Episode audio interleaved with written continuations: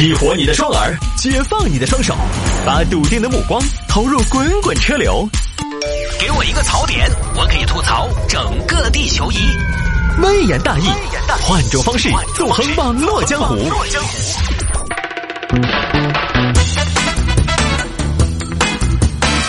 来，欢迎各位继续回到今天的微言大义啊！这个现在确实是中间，因为几乎没有广告在这个时间点，所以呢，就会导致我基本上不泄气啊，进一个片头插一下就又开始了。哎呀，还要憋半个小时左右，来吧，看这个小新闻。这个也不算新闻吧，这个是昨天我在节目里边分享的一个事儿，就是。其实今天节目一开始呢，我本来就是想跟大家做一个说明，就是我今天节目一开始本来想直接啪啪打脸，因为昨天我在节目里边跟大家聊了一个什么事儿呢？杭州西湖一千五百元捞手机的事儿，就是说西湖那边有很多游客呢，他在拍照的时候呢，容易把手机掉在湖里边。那么在五一期间呢，就曝光出来一个视频，说西湖呢那边有一些职业打捞人，他捞一台手机呢一千五百块，很轻松就捞起来了。呃，我昨天在节目里边洋洋洒洒、口若悬河、学贯中西。就昨天下了班回去一看吧，这事儿呢是演的、编排的，是一个商业打捞个人为了流量、为了推广拍的一段视频。这个浪费我的感情，还打我脸，让我在听众面前显得不太聪明的样子。呃，所以反过来说呢，我想说我这次被坑呢，也是因为新闻赶得太快了。但凡慢一天，我就不会被打脸了。所以，微言大义这么多年有一个非常好的习惯，我觉得有些原则还是不能丢。就是我这么多年在微言大义聊小新闻，都秉承一个原则：过几天再聊，聊一些网络上有意思的、已经过气的小新闻，应该秉承这个原则。因为你不知道什么时候就反转了。我这两年经常遇到一个情况，因为我现在的节目稿件一般有三天的提前量，所以我常常遇到一个情况是稿子写好了还没聊。新闻反转了，反转了，稿子就废了。不是一次两次了。这次我说在假期结束之后集中说一下五一这个事儿嘛，你说这个趁热嘛，少了一些耐心，少了一些敬畏。我被流量所裹挟了，我被这个及时性、赶工、速度、效率所裹挟了。我迷茫了啊！我在热点当中迷失了自己，结果呢，互联网很快给我上了生动的一课。就现在这种事情呢，我是觉得这种扮演的所谓的新闻，国家应该下点力气了。我个人并不反对广告，因为我就靠广告吃饭。可是这个咱也不丢人，咱们这一行就是这样的嘛，媒体嘛，你你不然干啥呢？对吧？广播大家也不付费，我们也是靠广告。我并不反对广告，也不反对推广，但是我个人确实非常反感把新闻包装成广告。或者把广告包装成新闻，我个人非常反感。呃，我虽然做人没什么底线，但是这一点我挺讨厌。我觉得新闻就是新闻，广告就是应该是广告。你把广告当成新闻，会误导大家。那天我还看了一个新闻，看完之后我气得我直跺脚。我说这个龌龊呀！它是一个新闻，说什么呢？说有这么一个事儿，说是一个小哥，哎，正规媒体的新媒体平台报道了这么一个事儿。说是一个小哥出去自驾游，在偏僻的荒野出了一点小事故，车抛锚了。抛锚之后呢，叫天天不应，叫地地不灵。后来呢，哎，手机也没有信号嘛，旁边人也好像没有人管，也没有人，偏僻嘛，荒无人烟。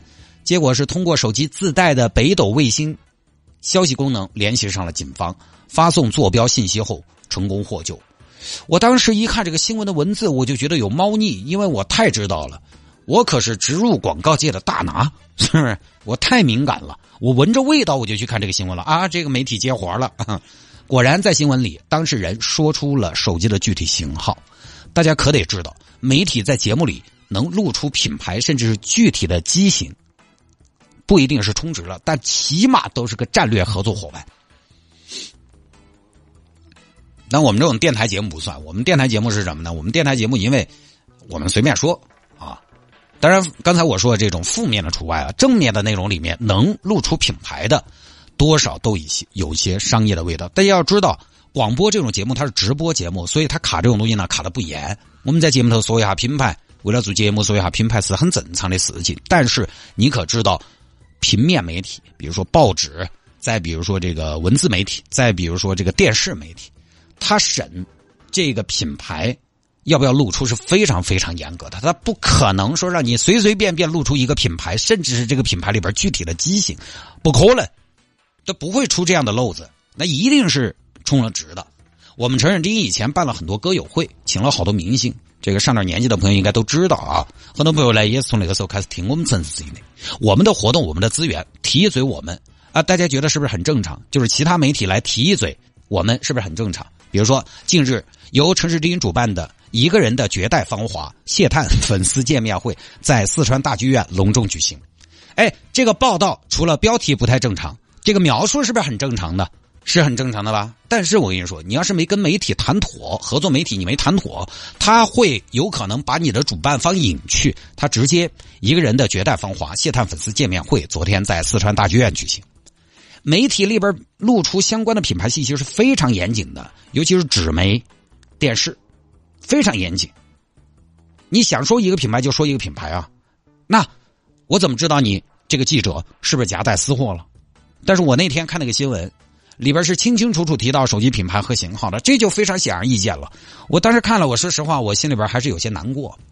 我觉得说媒体恰饭嘛，我也要恰饭，这都正常，对吧？但是你不能把它一个广告当成新闻来报道。我这么多年，不管我在节目里边曾经植入大众、一汽大众、探歌、三口主，还是什么中国电信，在植入广告，还是公众号我自己写点小广告，大家知道我那个是广告吗？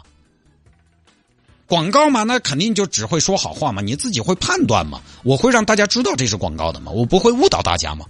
广告，各位你要看就看，你有需要就买，你看不惯你就屏蔽拉黑就完事儿嘛。但是现在就是那种装成新闻的广告，编排出来的矛盾，炮制出来的热点，隐蔽很深的露出，包括这个杭州西湖一千五捞手机这个事儿，这个事儿他也是联合了一个视频媒体的记者来搞的。所以现在你说有的时候你在网上不管微博也好哪儿也好，你刷一刷哪儿还有什么新闻？三个特点：时效性、真实性、准确性。现在三个特点就是流量、热度、噱头。所以现在有些人、有些朋友啊，他在看到对这样的一些现象的转变的时候，他会说：“大人，时代变了。”反正我觉得这一块时代没怎么变好，这一块起码是哈。我们现在打开手机看到的东西太多太多是编排的。太多太多是量身定制的，太多太多都是洗稿照抄的。在互联网上，在在短视频里面，你可以看到极致的凄凉，极致的堂皇；你可以看到大恶之人，也可以看到最脱俗的善良。那有些善良那个编排的呀，让人看了肉麻，它不自然。为什么肉麻？一是因为不自然，各位。我们就是会看那种不自然的所谓的正能量东西，我们会肉麻。真正的正能量，我们是不会肉麻，我们是会感动、被触动，我们是会被感染的。这个大家心里有杆秤，都不用我说。然后我们在网上就看到最狗血的剧情、最绝对的断定、最刺激的观点、最分明的爱恨，都在短视频。但是我一直坚持认为，我是我身边大多数。朋友都是普通人，你说他多好一个人呢？他也没多好。你说他坏，他也不坏。很多时候可能就是形势所迫的一些顺势而为，但是短视频这些它都可以给你满足，大善大恶。昨天我还在跟同事聊一个事儿哈，我跟同事聊到杭州一档电视节目啊，有很多朋友也知道幺八幺八黄金眼，我们一致认为幺八幺八黄金眼这个节目。虽然它是不外乎就是一些美容美发被坑、消费购物被烧、租房买房被骗啊，虽然都是这些事情，翻来覆去这么多年都是做这个，但是人家一期节目是真的要做十多分钟、二十分钟，人家是真的要派记者去采访，记者遇到那种呃要要跟记者发生矛盾的，人家是真上啊，人家真上啊，人家要联系律师，要咨询相关部门，同时人家记者还会介入到这个事情里面去。试图帮求助的当事人来解决这个事情。虽然幺八幺八黄金眼，他出于传播上的考虑、趣味上的考虑，他也有一些技巧上的手段，他也会去迎合。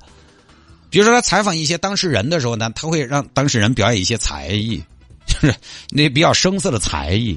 再比如说他们的拍摄啊，一旦遇到当事人呢，可能比如说是消费领域的买一些贵东西，然后被坑了，他们摄像师就很懂，摄影师很懂，要去拍当事人穿名牌啊，他们就会给当事人的名牌一些特写，停留个三五秒。经常有女性当事人背个名牌包或带个名牌表，他们就会去哎包来给两三秒的特写。啊，表给两三秒的特写，穿金戴银再给两三秒的特写，就给大家交代一下当事人的背景啊。哎，老百姓喜欢看这个，他也会迎合受众，他也会挑一些光怪陆离的事情。但是人家好歹正儿八经是要出，是要派人去采访的嘛，人家是听到双方的声音的嘛。就这年头，派人去采访一件真事，居然都让人觉得这个是一个好媒体了。太多的媒体不做新闻了。他们只是新闻的搬运工，你说我是搬运工，那我是没办法。微言大义，我们不是新闻频率，我们也没有记者，那我只能靠自己在网上找。我天天在那找，找的焦头烂额。我一个人做节目，每天都做，我也没法出去采访，我只能在网上找。找好了，我凭借我这么多年自己工作的一点小小的经验和判断，帮大家筛选一下。拿不准的，我跟大家说一声，打个预防针。但是其他的一些大媒体，他也开始只当新闻的搬运工了。越来越多的新闻就只有不到一分钟的视频，一段视频加点字幕就是新闻了。开局一张图，其他全靠编。所以微言大义为什么编那么多有的没的口水话？因为好多视频新闻本来就没有内容，我得硬加。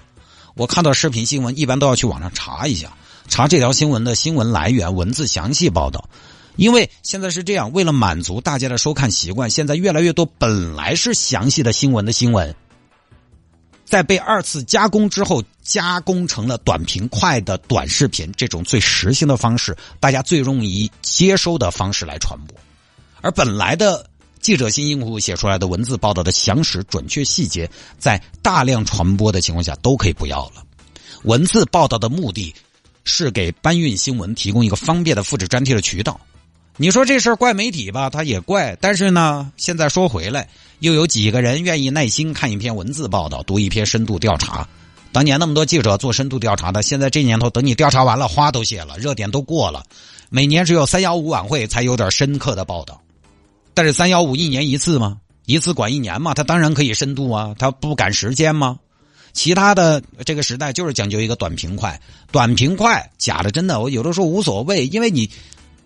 都来不及嚼，来不及消化，他你就去赶下一个事儿了。真的假的，好像就不重要的，反正看了也丢了嘛。当年那些文笔了得、尖锐深刻的记者，我都知道，那一个月人家才做一个选题，一个选题做透做深。后来好多记者没办法嘛，时代不太允许你这么干了。短平快的呢，啊，杀鸡焉用牛刀？我这一身的本领，你让我剪视频，你让我打字幕吗？我杀鸡焉用牛刀？这个先不说，我不一定擅长呀，所以好多记者后来去干什么呢？去了品牌，做营销去了，做公关去了。文字功底还在吗？媒体这个领域他也算是了解，他搞这些还如鱼得水。实际上不光是新闻这个领域，太多领域都是短平快。你就说音乐这个领域，现在歌手都发 EP 了，谁还在发专辑嘛？一发专辑发十首歌，因为传播它就是互联网传播，铁粉买也就买个数字专辑。你也没法指望你的粉丝把你一张专辑现在十首歌都听完，能有一首歌在互联网上有传唱度就被人记住就行了。十首制作精美、倾注心血的歌，抵不过一首抓住了传播套路、掌握了流量密码的网红歌曲。那我投入那么大是要干个啥呢？流量有密码，传播有套路，一切都变成了技术，也就少了一些艺术。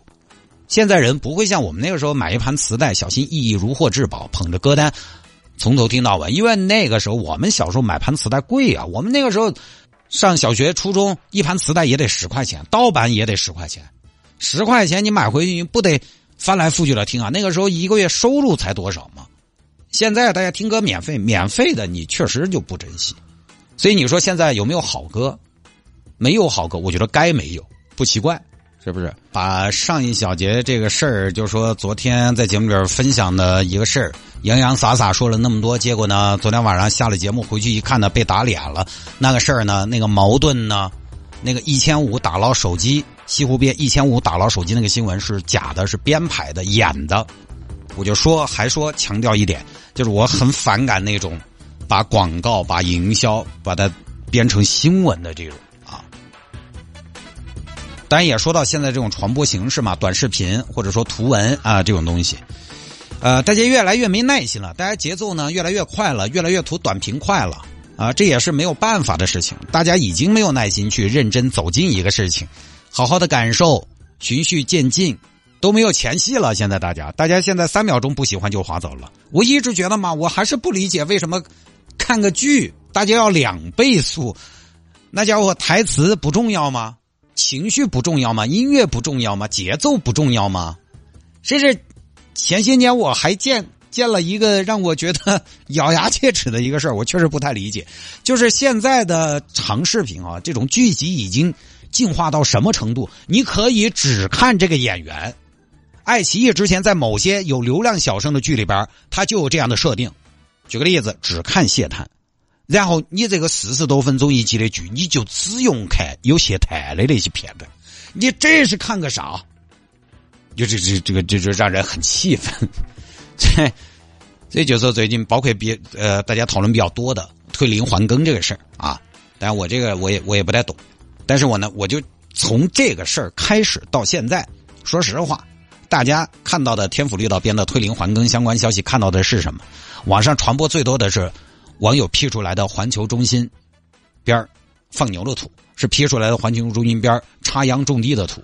最多你就是看了个视频，上面打了几个字，配上装神弄鬼的音乐，回去了。有几个朋友认真看了解读的，这两天慢慢再出一些解读嘛。那有几个朋友认真看了文字报道的。我这儿不是还有听众吗？泰国退龄还跟天府绿道是不是要吵了哦？